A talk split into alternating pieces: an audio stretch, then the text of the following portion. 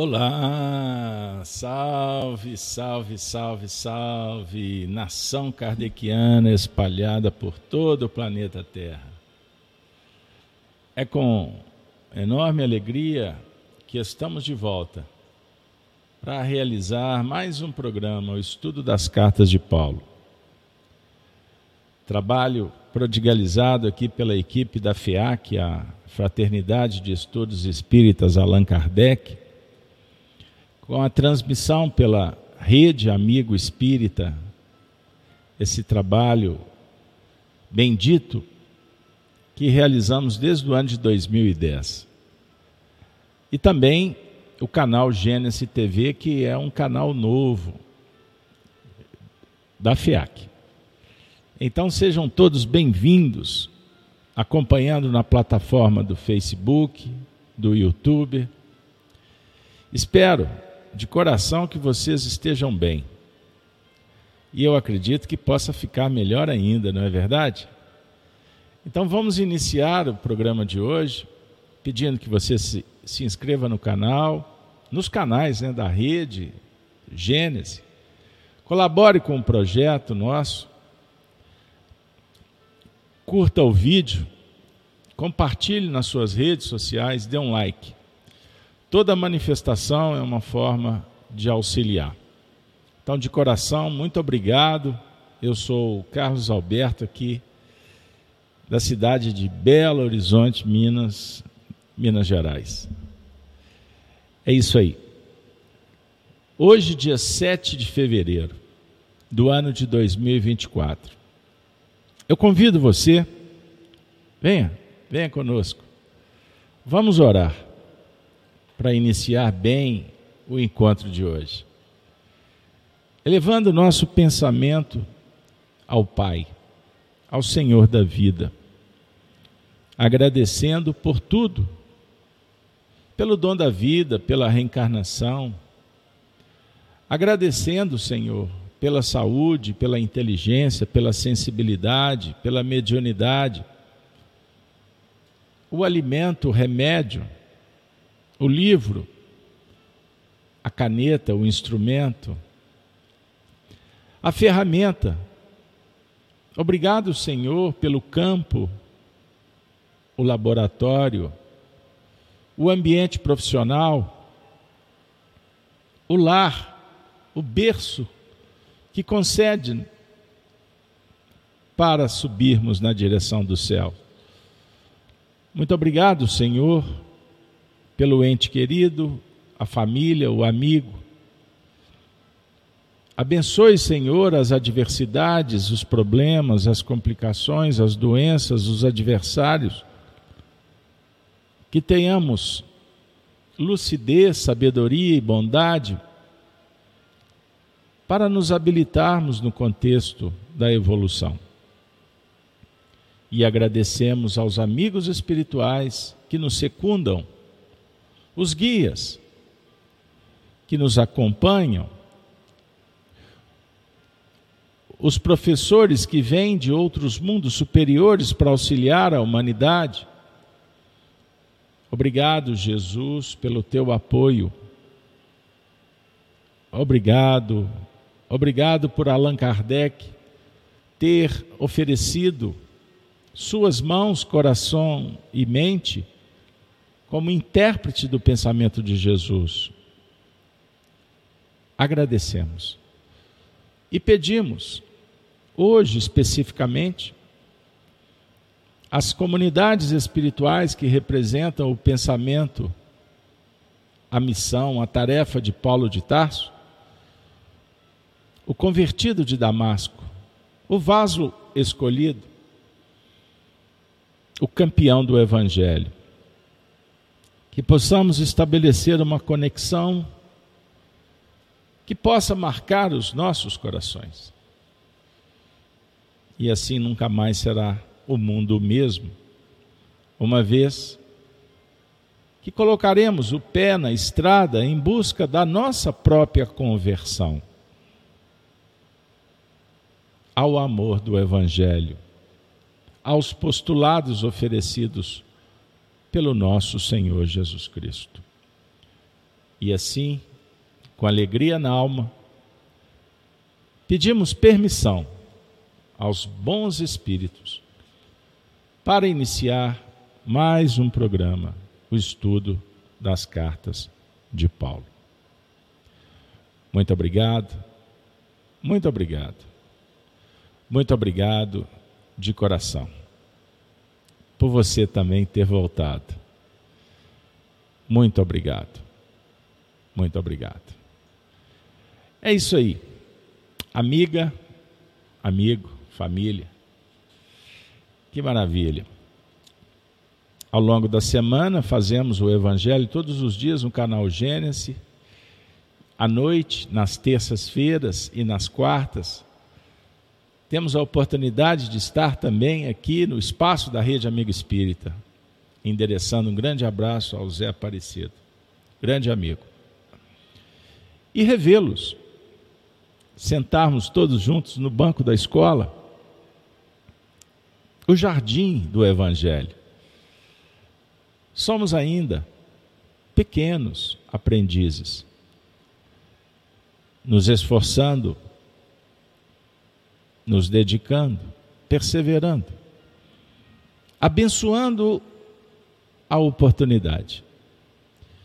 Que a gente possa dar as mãos no ambiente em que nos irmanamos, para juntos assimilarmos a mensagem que foi separada, escolhida com muito carinho pelos técnicos espirituais que nos ajudam na caminhada. Que a ambiência virtuosa favoreça para que entendamos o porquê viemos, para que existir, a finalidade da reencarnação, mas o encontro específico desse dia. Vamos lá? Hoje, cartas de Paulo, olha que, que motivo de celebração. Marcando o número 287 eventos, todos disponíveis nas, nos nossos canais, no, no YouTube, gratuitamente. Você que quiser estudar desde o início, bora lá. Muitos corações aqui acompanham os temas atuais, mas vão fazendo uma ressignificação em temas anteriores. É uma dica. Jesus, sendo rico, se fez pobre. Que maravilha, hein, pessoal? Que maravilha. Vamos lá. Nós vamos iniciar hoje o capítulo oitavo da segunda carta de Paulo aos Coríntios. Contribuição, olha que maravilha é o texto. Vamos ler os primeiros versos que vou compartilhar com vocês a partir de agora. Bora lá? A missiva para o coração. Paulo disse assim: Também, irmãos, vos fazemos conhecer a graça de Deus às igrejas da Macedônia. Lembrando que o, o, o texto foi intitulado A Coleta para os Cristãos Pobres da Judéia. Então, Paulo está dizendo também, irmãos, queridos, amigos, vos fazemos conhecer a graça de Deus, a misericórdia, a justiça divina, às igrejas da Macedônia, a todas as comunidades, mas agora especificamente aos da Macedônia. A você que está conosco, você que está em casa, no trabalho, a caminho de casa, indo para a reunião, indo namorar, para onde tu está indo? Na direção do Cristo? A prática da virtude? Paulo está dizendo que fazemos conhecer a graça de Deus para nós outros. Como Em muita prova de tribulação, houve abundância do seu gozo, e como a sua profunda pobreza abundou em riquezas da sua generosidade.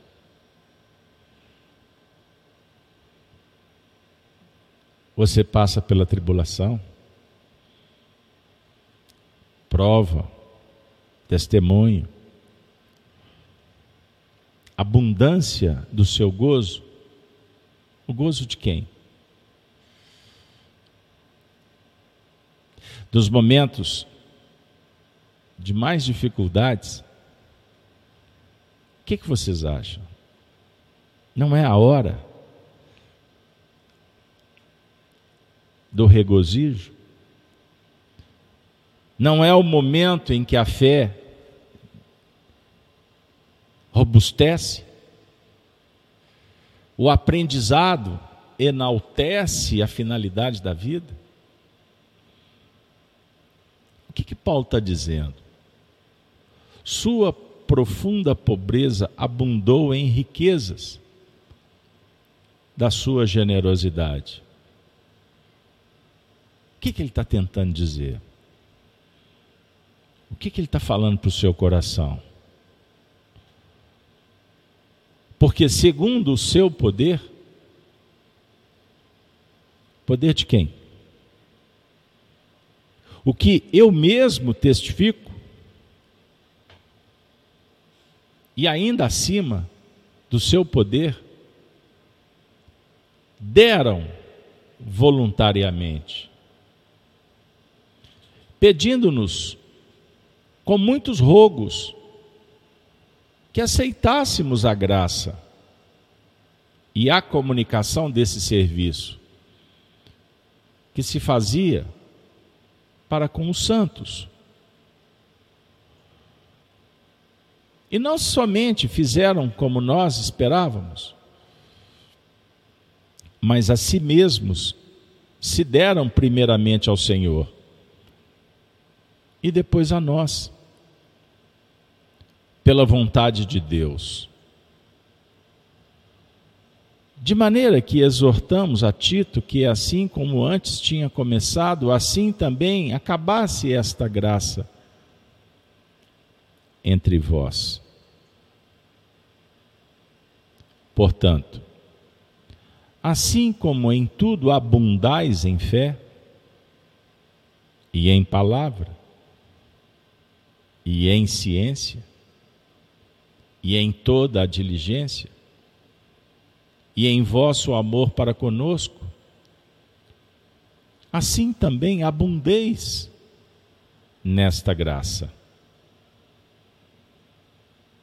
Não digo isto como quem manda, mas para provar pela diligência dos outros a sinceridade da vossa caridade. Porque já sabeis a graça de nosso Senhor Jesus Cristo, que sendo rico, por amor de vós, se fez pobre, para que pela sua pobreza enriquecesse para que pela sua pobreza enriqueceis. Jesus Cristo, sendo rico, por amor de vós, ele se fez pobre. Meus amigos, minhas amigas, eu li esse texto, confesso, eu li esse texto diversas vezes. Porque ele, ele é um, um manancial tão extraordinário. Em cada palavra, em cada frase, o Paulo, ele consegue colocar o coração, o sentimento, numa instância que fica quase inalcançável. Não é que o texto seja difícil,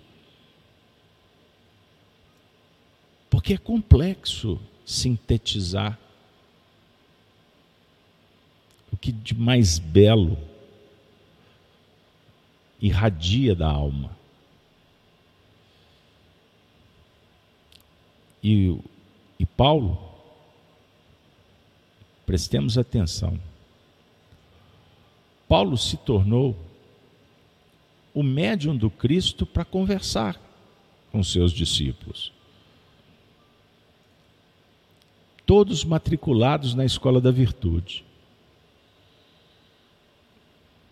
Todos sendo chamados para um movimento bendito nos planos da humildade, da aceitação, da colaboração, favorecendo a sensibilidade e o entendimento. Porque para você assimilar uma virtude, nós precisamos de experienciar diversas outras pois são irmãs. Aprendemos filosoficamente com Kardec, no Evangelho segundo o Espiritismo, que, por exemplo, a fé é a virtude, mãe de todas as virtudes. E a caridade é filha dileta. Prestem atenção. Filha dileta. Como que se caracteriza? Como pode ser conhecido um homem de bem? Questão 886 do Livro dos Espíritos. Não é aquele que vive a lei de justiça, de amor e de caridade? Eis o protótipo. Eis o modelo. O novo paradigma nosso Senhor Jesus Cristo. Me recordo de uma bela história. Está contida no livro Obras Póstumas. São textos esparsos que Allan Kardec narra como foi, sinteticamente, é óbvio, como foi o convite da espiritualidade, o Espírito de verdade, Jesus, para que ele pudesse se preparar e se tornar instrumento para um novo livro que seria lançado na terra o Evangelho segundo o Espiritismo. Pesquisem no livro Obras Póstumas. É uma história belíssima. E Allan Kardec, se vocês observarem, ele foi extremamente cuidadoso e ele despersonalizou o trabalho, pouco escreveu, mas organizou mensagens do além-túmulo, de espíritos que vieram falar de Jesus. Boa parte deles tiveram experiências nos movimentos religiosos do mundo. Muitos padres, inclusive a linguagem, o contexto da época. E Allan Kardec silencia, como que num gesto similar a João Batista, que cala para que o Cristo pudesse falar. Allan Kardec oferece os seus sentimentos, a sua dedicação. Quantos momentos de pura emoção, lágrimas, reconhecidas, se sentindo pequeno diante de tanta coisa bonita, de tantos espíritos de alta envergadura, gigantes de generosidade, assim se mede um espírito superior. E ele nos ofereceu o Evangelho segundo o Espiritismo, que nada mais, nada menos Quem sou eu para tentar explicar? Mas posso dizer: Allan Kardec recebeu uma ordem para startar, apertar o player de um software, para que a gente pudesse ressignificar a mensagem do Evangelho à luz do Espiritismo. Porque, como o próprio Kardec diz, faltava chave, elementos, para compreendermos, para a gente entrar um pouquinho mais nas letras e encontrar o espírito que está guardado atrás da ideia, atrás do símbolo. E ele oferta a ideia. Mas não só. Ele dá também a vibração, o acolhimento amoroso, o toque de classe, o ponto da amizade, que fica fora da curva. Entendam isso. Entendam isso. Vocês sabem que o estudo das cartas de Paulo, na verdade, é um, é um ambiente psicológico, é uma zona emocional diferente. Aliás, cada conteúdo, livro, abordagem que a gente perpassa, vivendo uma experiência emocional, espiritual, tem as suas especificidades. Não existe dois trabalhos iguais, duas abordagens idênticas. Eu, quando sento aqui para conversar com vocês, pedindo inspiração para Paulo e a sua equipe, eu me sinto um pigmeu moral, um anão interpretativo. E confesso para vocês, eu escolho alguns textos hoje sobre orientação do, do professor que me tutela e coordena esse projeto, só para facilitar, amarrar as ideias. Mas o convite deles é que a gente tire o espírito da letra. E que a gente não olhe para o texto interessados em informações que possam inchar a nossa intelectualidade. Parafraseando o próprio Paulo, a ciência incha, mas o amor edifica. Perceberam? Então eu fui lendo os textos, fui passando versículo cuidadosamente. O Paulo falando da tribulação, fundamental. Mas no instante surge um gozo, uma grande oportunidade. E identificamos o poder, o poder de Deus que abunda em palavra, em ciência, em diligência. E toca para que o nosso amor se conjugue e abunde também nessa graça. Ele fala que exorta Tito, que é necessário exortar Tito. Eu não vou contar a história de Tito nesse contexto. Porque Tito é um servidor do bem, como tantos que passam pela nossa vida, na comunidade. Se destacam, se tornam referência.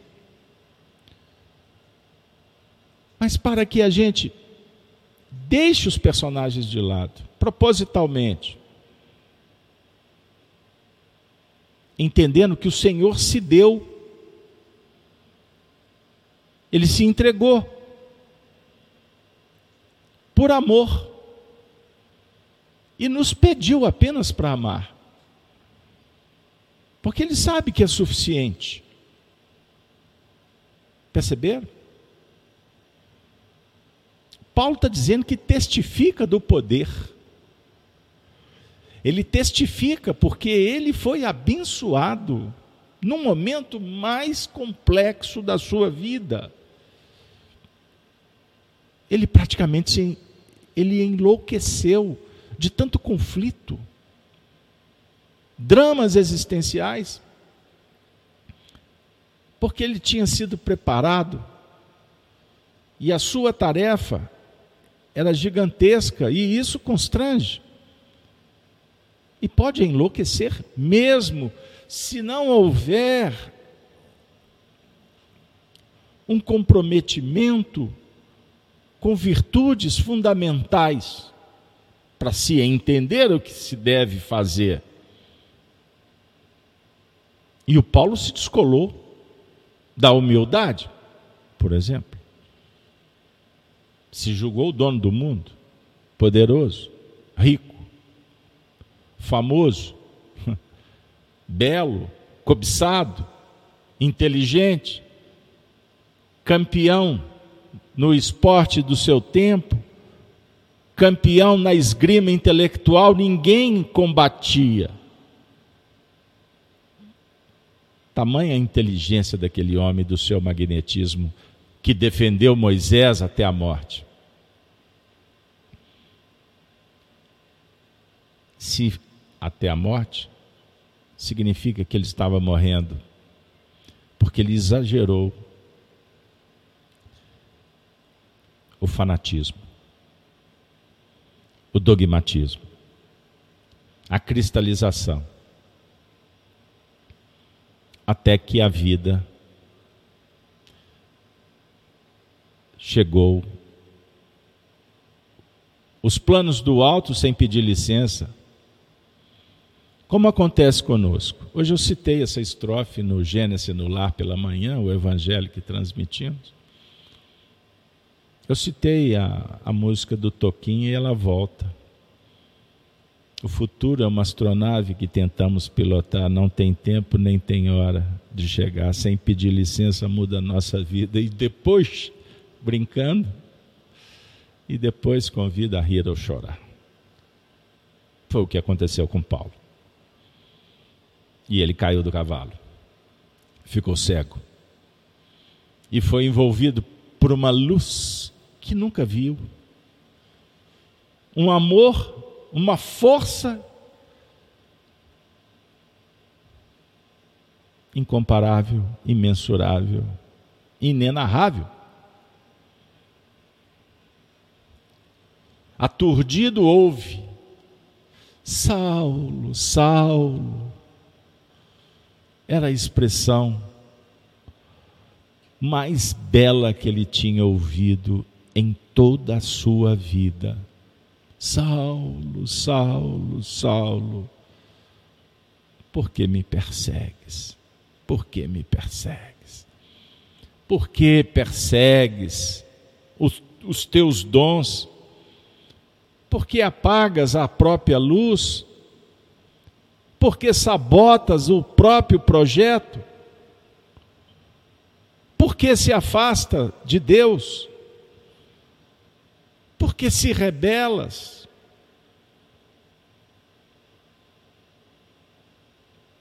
Porque foges. Porque tergiversa. Porque ataca a obra divina. Paulo, nasça. Saulo, ceda. Ressurja não recalcitre mais contra o aguilhão.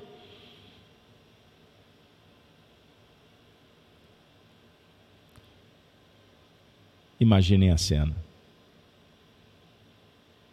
choro, pranto, convulsivo, vergonha. Ele caiu do cavalo. Ele entendeu. Chegou o momento, a hora. Porque ele nunca sentiu tanto amor na sua vida como naquele momento. Era o amor do Senhor. Nem o amor que ele sentia por Abigail, sua noiva, se comparava àquele momento. Deus na vida de Paulo através de Jesus. E depois de tanta de tantas coisas, Paulo de Tarso conversa com os discípulos que era de Jesus. Não eram discípulos de Paulo. Da mesma forma que Allan Kardec nos orientou para seguir Jesus, para seguir Jesus e amá-lo. Dói, lamentamos, entristecidos, quando a gente se depara com as tricas do mundo, com pessoas, inclusive com conhecimento espírita, tão distantes de Allan Kardec e pregam Kardec por todos os lugares. Não conhecem Paulo, embora citam seus textos. Por uma razão única. Falta de visão. Não ter olhos de ver. E quando atacamos, significa que também desconhecemos aquele que nunca atacou, só amou Jesus Cristo.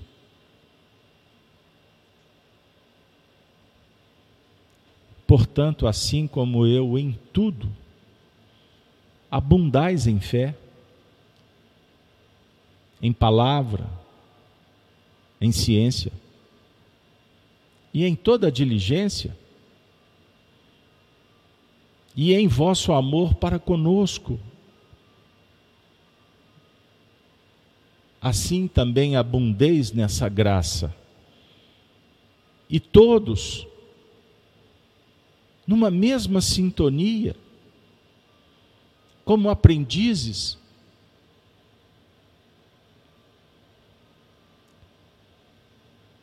prestemos atenção na caridade vivendo-a diligentemente para dar o testemunho, para provar a nossa sinceridade com o Cristo.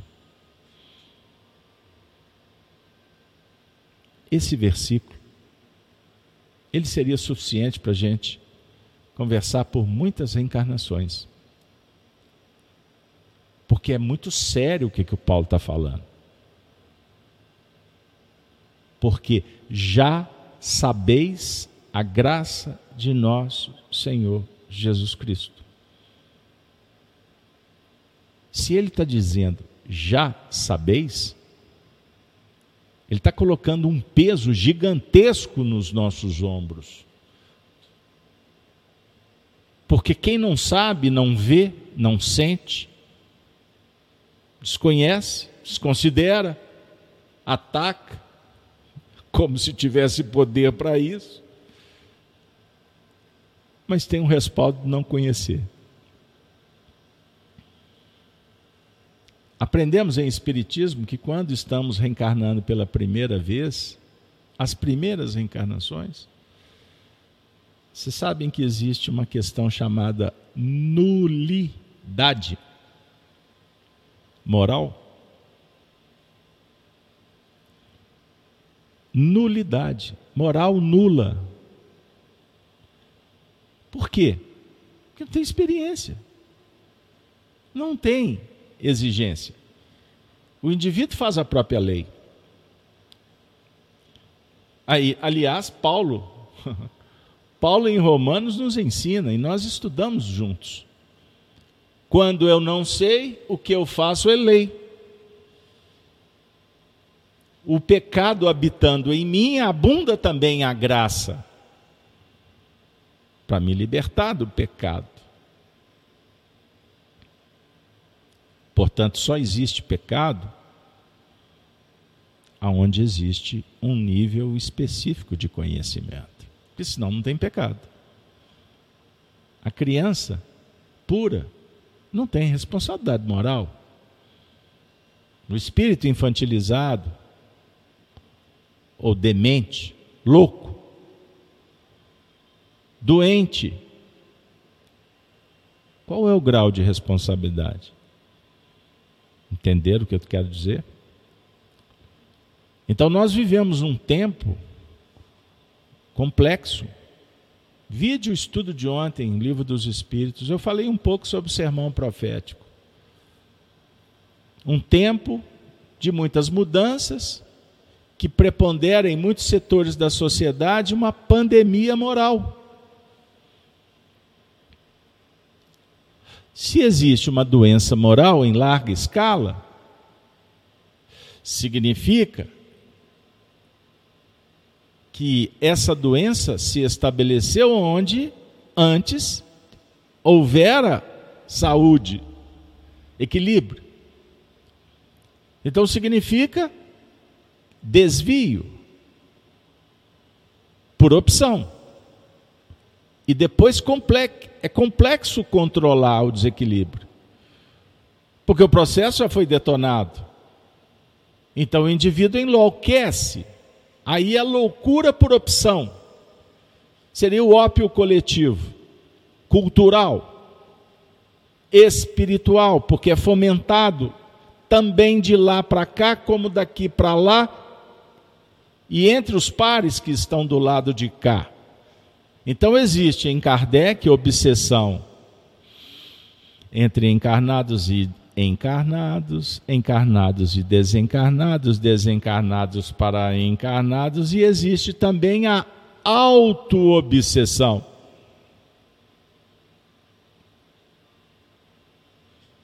Entenderam? Então a obsessão só estabelece aonde existe matrizes tomada, plug, sintonia. Então, o período que vivemos é um período de muitas tribulações, uma grande tribulação. Porque era necessário que acontecesse para que o Cristo pudesse voltar. Foi ele quem disse. Sermão profético capítulo 24 de Mateus. Só vou citar Mateus, mas você pode passear pelos outros evangelistas, pois os ensinamentos estão mais esparsos do que em Mateus, que está mais concentrado.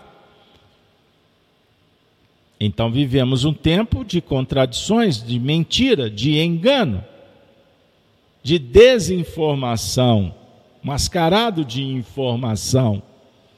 E é difícil selecionar e ajuntar em celeiros. Tanto é verdade que é um tempo tão doloroso que até os escolhidos podem ser enganados pelo falso profeta, pelo falso Cristo. Entenderam? Então, num ambiente que para muitos é pautado em riqueza, abundância de bens materiais, a miséria espiritual. Da mesma sorte, aonde existe miséria material, também pode haver miséria moral. É certo que onde a escassez material impera, as provas são mais complexas. Para uns sim, para outros não.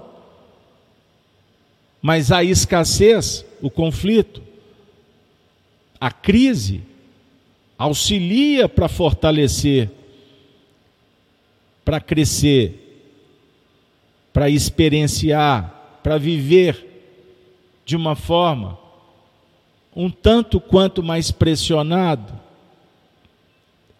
exigência de um trabalho mais sacrificial, não tem tempo para.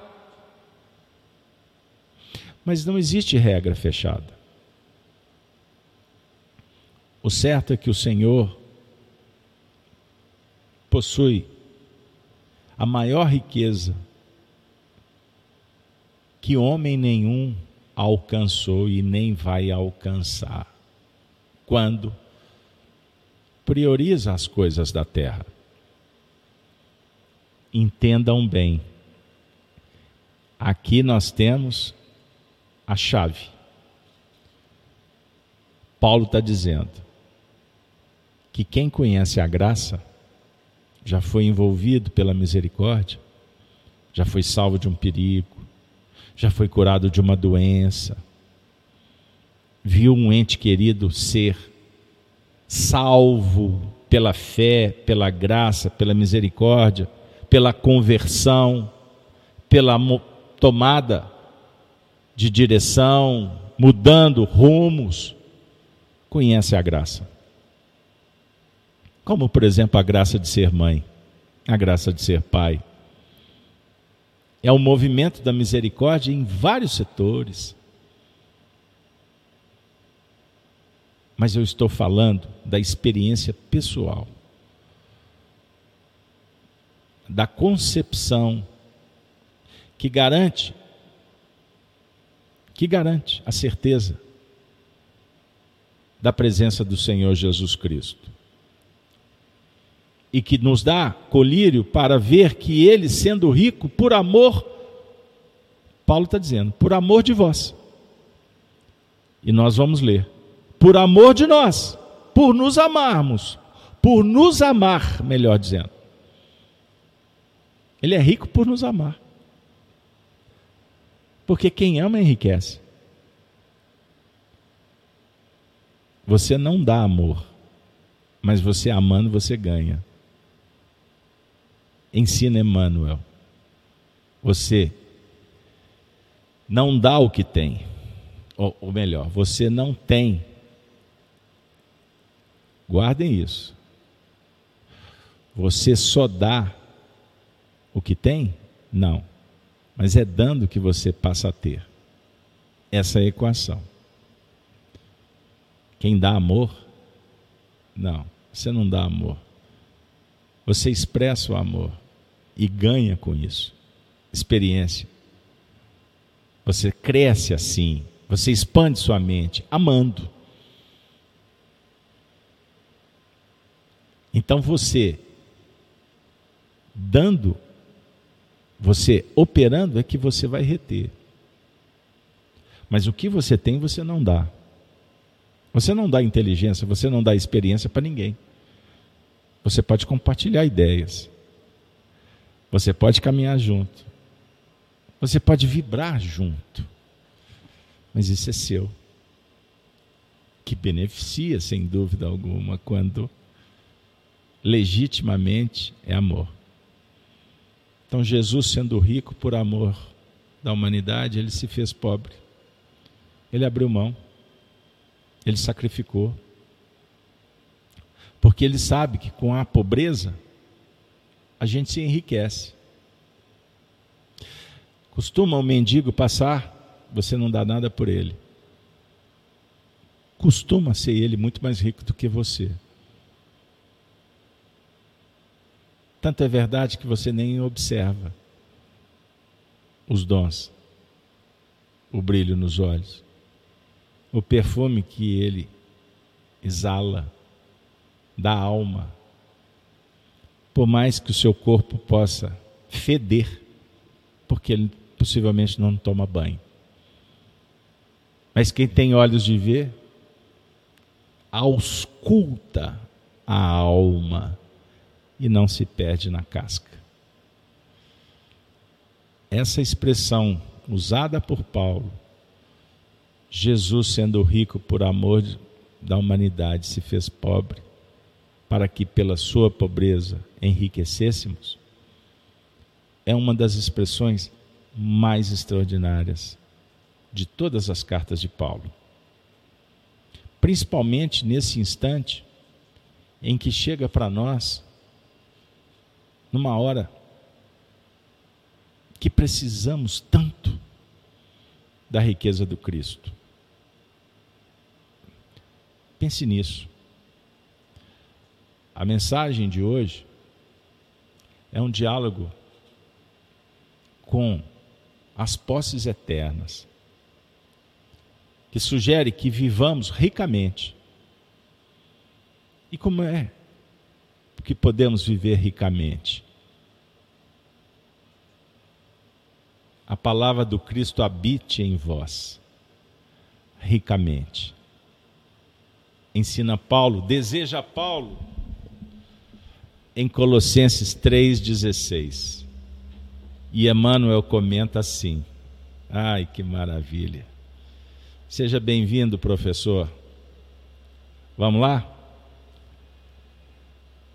Dizes confiar no poder do Cristo, mas, se o dia aparece em cores contrárias, a tua expectativa demonstras deplorável indigência de fé na inconformação. Que isso? É verdade. Afirmas, vejam só, afirmas cultivar o amor que o Mestre nos legou. Entretanto, se o companheiro exterioriza pontos de vista diferentes dos teus, mostras enorme pobreza de compreensão, confiando-te ao desagrado e à censura. Declaras aceitar o Evangelho em sua simplicidade e pureza? Contudo, se o Senhor te pede algum sacrifício, perfeitamente compatível com as tuas possibilidades, exibes incontestável carência de cooperação, lançando répteis e solicitando reparações.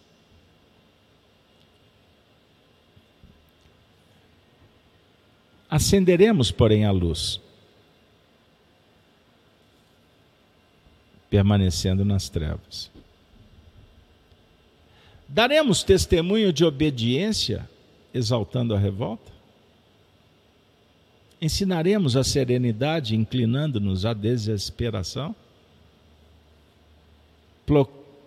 Proclamaremos a glória do amor, cultivando o ódio? É isso? A palavra do Cristo não nos convida a marchar na fraqueza ou na lamentação, como se fôssemos tutelados da ignorância. Segundo a conceituação iluminada de Paulo, boa nova deve irradiar-se de nossa vida habitando a nossa alma ricamente. Perceberam a beleza? Como podemos confiar no Cristo, alimentando a miséria na própria alma, desconsiderando o valor do estudo, da reflexão, de uma boa leitura, selecionando convivências, ambientes, testemunhando, enfrentando, provando para nós mesmos que é possível superar, habilitar, é possível e vale a pena. Quando desistimos, estamos vivendo pobremente. Então o Emmanuel lista uma, uma, uma série de escolhas em que proclamamos a vontade, reconhecemos o poder, valorizamos a simplicidade, entendemos um pouco da ciência do Cristo, mas aí a gente põe uma vírgula coloca o mas e continua a frase, mas eu não consigo. Então, como? Pense nisso. Será que nós estamos numa direção correta?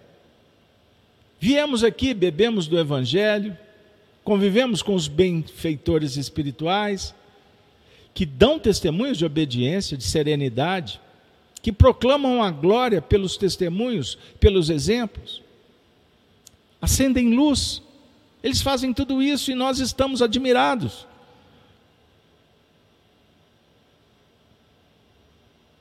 Mas daí logo desistimos. E existe várias formas de fugir. Uma delas é subestimar o seu próprio potencial.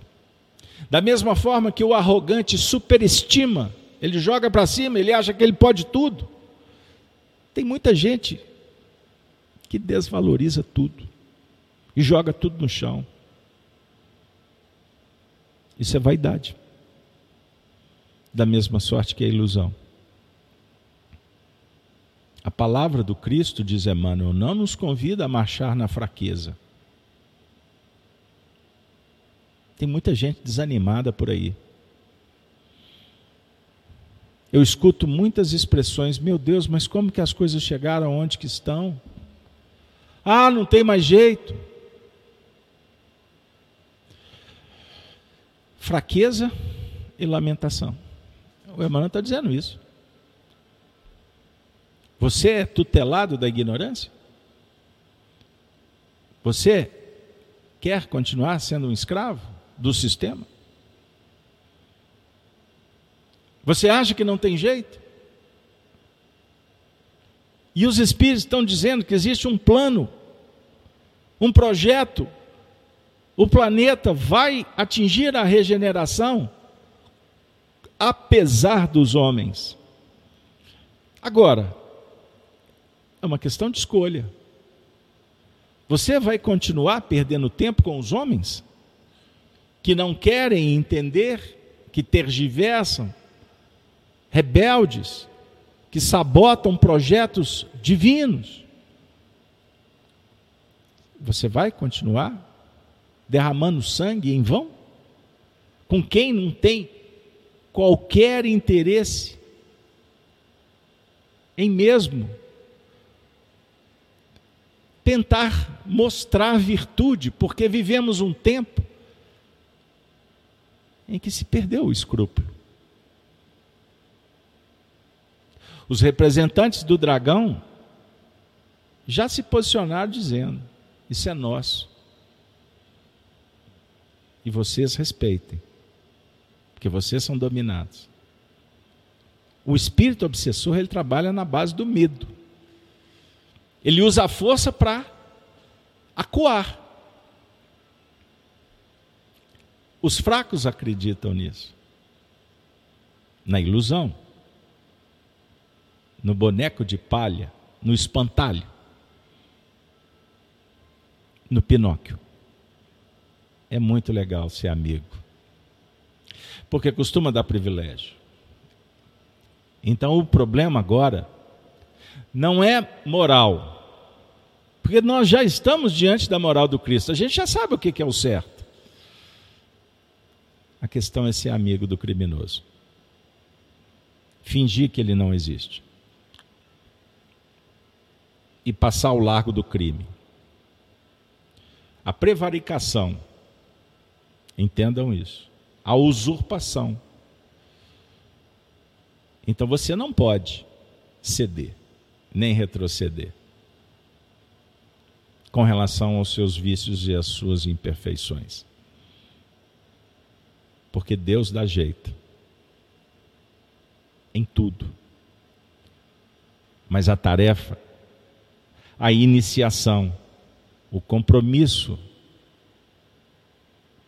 sobre o ponto de vista do seu projeto espiritual, ele é todo seu.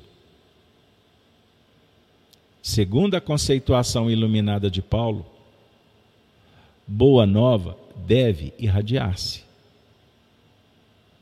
de nossa vida, habitando a nossa alma ricamente, no reino de Deus, que está lá fora. Meu reino ainda não é daqui, disse Jesus para os controladores de Roma, para os donos do sistema que perpetua até os nossos dias, que está ramificado em vários setores, inclusive dentro dos próprios grupos familiares, nas redes sociais, nas instituições que deveriam proteger, resguardar, ajuizar para todo lado. Por isso a nave está balançando, a tribulação chegou, a hora é essa. E Jesus falou, como nos dias de Noé, em que os homens estavam interessados apenas na vida mundana, eis o tempo em que vivemos, como nos dias de Noé. E Noé construiu a arca, porque ele foi avisado que haveria um grande problema. Ele construiu uma arca, ele se protegeu. A casa mental, com três departamentos. Estudem o símbolo da arca de Noé. Faça um paralelo, eu vou dar uma dica de um livro. No Mundo Maior, André Luiz, Chico Xavier. É a mesma casa mental. A definir que ele construiu, protegeu, colocou os animais, os instintos na base, cuidou deles. Nos compartimentos de cima, as aves, é? a casa das noções superiores, o futuro, reunir um casal, os gêneros, o ritmo, a polaridade, tudo tem a ver com psiquismo. E Noé, Noa, significa repouso. Ele repousa, ele está equilibrado. Por isso, o que acontecia em Sodoma e Gomorra naqueles tempos, de prostituição, de confusão social, as redes em guerra, batalha para todo lado, o povo só queria saber daquelas coisas, a festa em que a carne nada vale, era esse o cenário. O mundo nunca mais foi o mesmo um grande dilúvio. Dois terços da humanidade. Como nos dias de Noé, hoje, num ambiente psíquico, espiritual e também físico, devemos nos preparar. Faça-se pobre, sendo rico. Como que Jesus se fez pobre? Ele abriu mão das coisas da terra por amor à humanidade. Porque pela sua pobreza nós pudéssemos nos enriquecer, como estamos nos enriquecendo agora de conhecimento, de experiência, de vivência espiritual. Minha amiga, meu amigo, talvez dois terços da humanidade, imaginem, 8 bilhões de reencarnados. Será que um terço desses 8 bi já possuem condições de ouvir o que você está ouvindo? Será? eu não tenho nem competência e nem capacidade mental de fazer essa conta. No plano espiritual, sim. Aqui, possivelmente, não. Nem um terço. É um percentual muito pequeno. E você foi chamado. Você está aqui para que nunca mais o mundo seja o mesmo. Para que você seja rico em Cristo. Portanto, valorize e aceite o chamado, não recalcitrando mais contra o aguilhão. Jesus está à porta e ele bate. Nos compete abrir. Abrir. Venha, Jesus. Venha ao nosso reino, ao nosso coração. É uma súplica amorosa, respeitosa. Que Deus abençoe a você, a todos, a sua família, que possamos nos reunir na próxima semana para estudo das cartas de Paulo. Lembrando que durante a semana, de manhã às 6h42, nós estamos fazendo o Evangelho. Gênesis no lar. Que Deus nos abençoe e que possamos ter uma noite no mundo espiritual de bênçãos. Quem sabe? Continuando os estudos junto aos nossos professores espirituais. Em nome do Cristo, em nome da espiritualidade que nos atendeu, que cuidou das nossas mazelas, que tratou das nossas feridas, nós vamos nos despedir com muita alegria na alma, dizendo: Ave, Ave, Ave Cristo. Beijos. Fui. Muito obrigado.